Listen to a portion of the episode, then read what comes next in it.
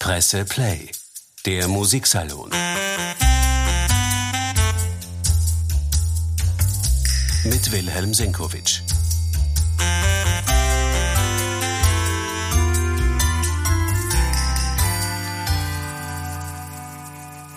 Demnächst beginnt wieder das Festival Wien modern. Damit kann sich die Stadt wieder ein Fähnchen anstecken. Sie sei allem Zukunftsträchtigen aufgeschlossen und eine auch musikalisch moderne Stadt. Grund genug, einmal zurückzublenden in Zeiten, wo das wirklich der Fall gewesen ist. Nach Haydn, Mozart und Beethoven war Wien wirklich tonangebend in Sachen neuer und zeitgenössischer Musik in der Ära um 1900. Da war das Wiener Musikleben so reich wie nirgendwo sonst. Machen wir uns den Spaß, dem einmal auf den Grund zu gehen.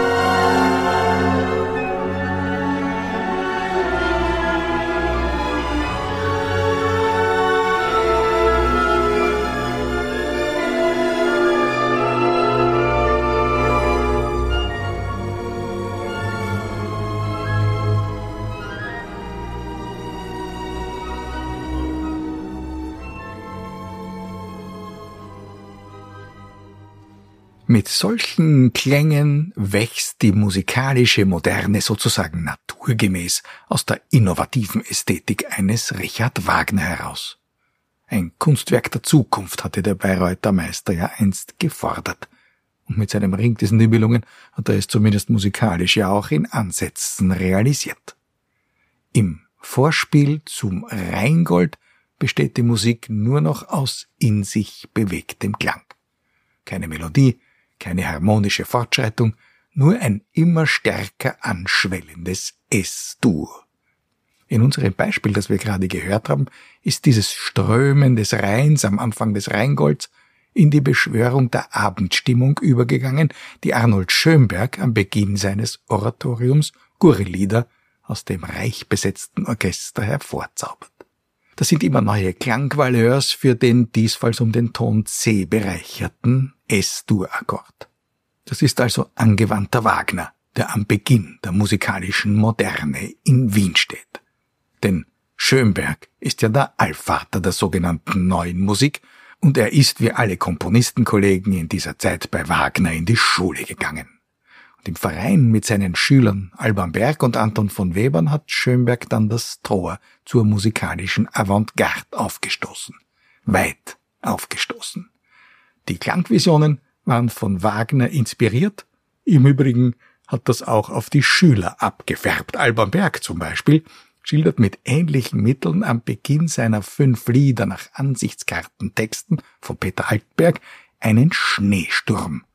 Das ist auch reiner Klang, irisierend wie ein Kristall immer wieder von einer neuen Seite her beleuchtet. Harmonisch ist das allerdings ein bisschen raffinierter als das, was wir von Schönberg zuvor gehört haben. Nicht mehr bezogen jedenfalls auf einen Grundton. Die Musik schwebt quasi frei im Raum, wie Schneeflocken das halt so tun.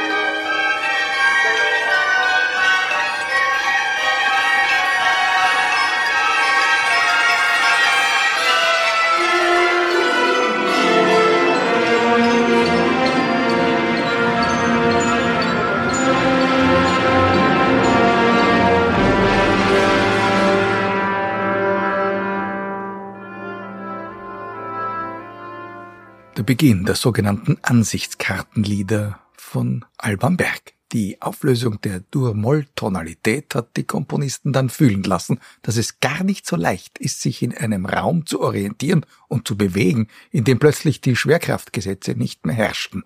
Also das, was früher die harmonische Logik gewesen ist, die auch das Zuhörerohr immer und überall geleitet hat. Nach Auflösung dieser Gesetze konnte man prinzipiell von überall ohne Umwege nach überall kommen. Das heißt, man trat bald auf der Stelle. Ergebnis, die Stücke sind immer kürzer geworden.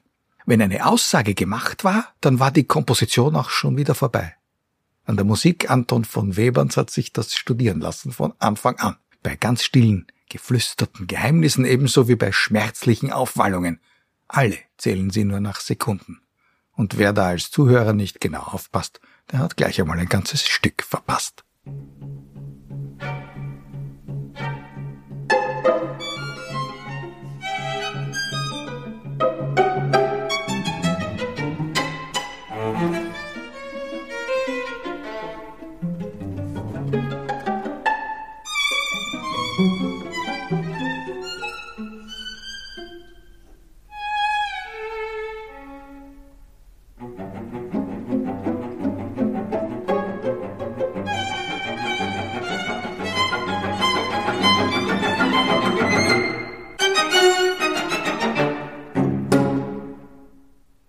Expressionistischen Miniaturen aus der Werkstatt von Anton von Webern.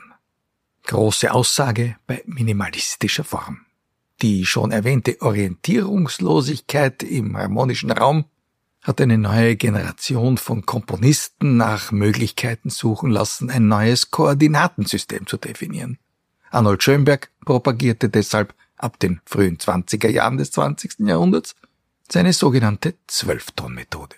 Ein bei Konzertbesuchern bald berüchtigtes System, das es den Komponisten möglich machte, wieder alte Formen zu bedienen, nur dass nun die Konsonanzen als Ruhepole scheinbar völlig ausgeklammert geblieben sind. Die Dissonanz regierte, zum Schrecken der Konzertabonnenten, die bald sämtliche zeitgenössische Musik abgelehnt haben. Dabei zählten ja nicht nur die Mitglieder der Schönberg-Schule zur musikalischen Moderne, sondern auch jene Meister, die sich eines gemäßigten Stils befleißigt haben. Viele haben ja Dur und Moll niemals Adieu gesagt, wenn sie sich auch zwischendurch der Möglichkeiten der freien Harmoniebildungen bedient haben. So hat zum Beispiel kurz nachdem Schönberg seine Zwölftonmethode bekannt gemacht hatte, der virtuose Komponist Franz Schmidt mit einem Streichquartett gekontert. Dieses Quartett steht in der Volksliedertonart G-Dur. Es beginnt aber mit einer ungemein weit ausgreifenden harmonischen Fantasie, in der tatsächlich die zwölf Töne völlig emanzipiert zu sein scheinen. Trotzdem findet Schmidt aber doch immer wieder zu einem tonalen Zentrum und damit auch das dankbare Ohr des Hörers.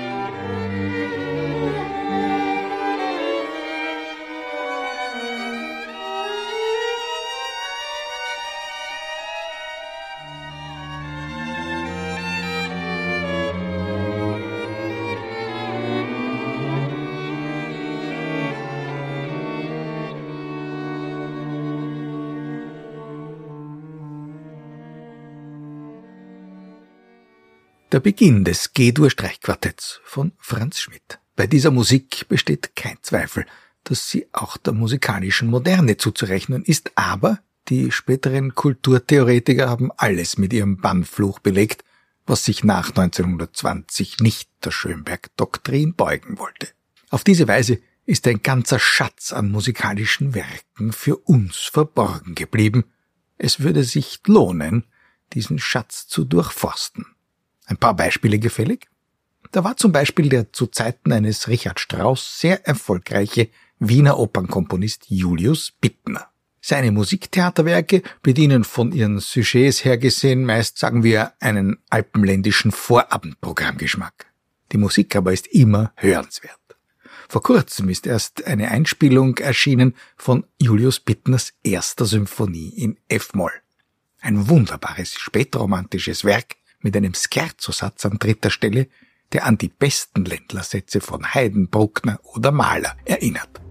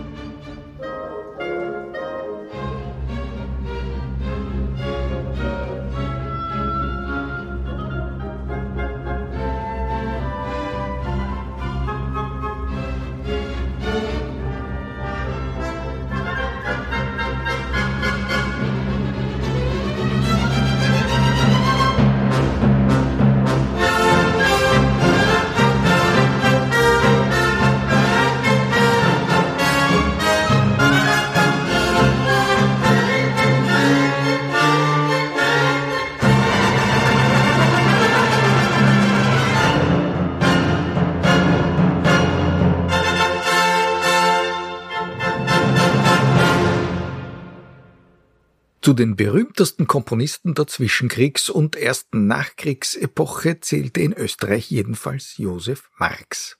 Er war ein enragierter Gegner Arnold Schönbergs und seiner Schule, vor allem weil er der Überzeugung war, dass ein Komponist, der sein Handwerk beherrscht, auch die schrägsten Dissonanzen immer noch irgendwie nach S-Dur auflösen können musste.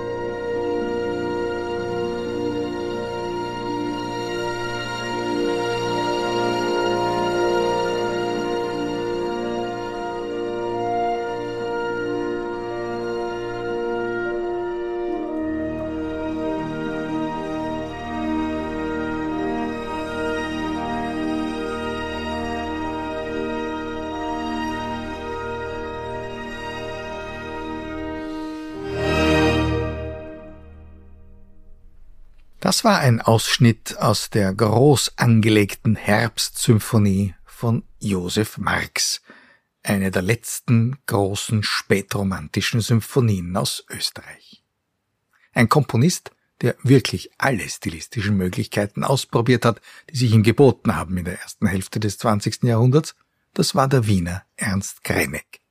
Er ist der Schönberg-Schule nahegestanden und hat später dann radikal avantgardistische Musik geschrieben. Er hat wirklich alle Stilrichtungen durchprobiert. Zwischendurch aber hat er hier und da eine, sagen wir, gemütliche Passage eingelegt. Dann hat er Musik geschrieben wie seinen Liederzyklus Reisebuch aus den österreichischen Alpen. Da beschreibt er eine Reise durch die österreichischen Lande auf eigene Texte und hat dazu Musik geschrieben, die stilistisch zurückgreift, hin und wieder sogar bis Franz Schubert. Und wo es nötig ist, gibt's auch ein paar Dissonanzen. Man weiß immer, warum bei diesem Kabinettstück von humoristischem, ernsten, zwischendurch auch kabarettistischem Einschlag.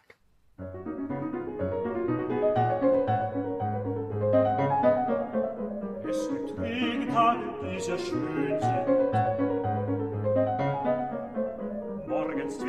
acht und neun zeigt sich die Sonne zwischen feuchten Scheiern.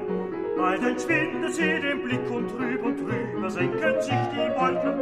Langsam fängt es an zu regnen und man weiß, nun hört's bis abends nimmer auf. Unrast, Unternehmungslust und Neugier gehen auf Urlaub und ein schiller Ruhetag wird heute sein. Das nahe Einzelne empfiehlt sich der Betrachtung. Eine Pfütze auf dem Weg, das wachsende Bächlein im Straßengraben, eine Bäuerin mit einem Parapluie. Nachmittag sitzt sie stand am Fenster, in der Karaffe glänzt der dunkelrote Wein, den man geruhsam trinkt, nichts als dem Ablauf der Stunden zugebannt.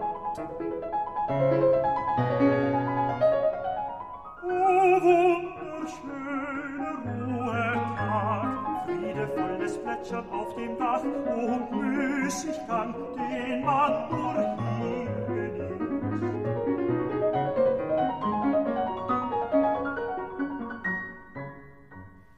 Das Reisebuch aus den österreichischen Alpen von Ernst Krenneck gewiss der erfolgreichste Liederzyklus aus österreichischen Landen aus dem 20. Jahrhundert. Dermaßen freundliche Musik hat Ernst Krenek freilich nicht immer komponiert. Der einzige Publikumsliebling der damaligen Zeit, dessen Musik man nach langer Verbannung in jüngster Zeit doch wieder aus der Verbannung geholt hat, das war Erich Wolfgang Korngold. Er war damals auch der einzige, den der unangefochtene Publikumsliebling Richard Strauss als Konkurrenten wirklich gefürchtet hat. Zu Recht. Seine tote Stadt war zu Zeiten genauso erfolgreich wie der Rosenkavalier. Und das mit gutem Grund. Auch Korngolds Musik galt den Zeitgenossen als modern. Und sie findet immer wieder zu heimeligen Dreiklängen zurück.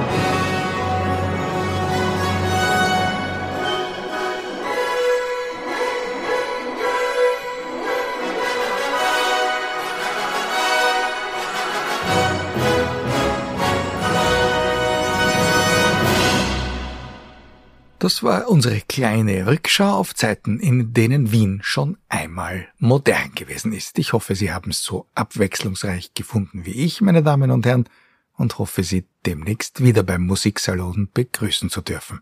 In der Zwischenzeit, Wien modern beginnt demnächst und Sie können kontrollieren, wie zeitgemäß die Musik ist, die heute geschrieben wird und ob sie so bunt und vielfältig ist wie jene von vor ungefähr 100 Jahren. Presse Play, der Musiksalon. Mit Wilhelm Senkowitsch.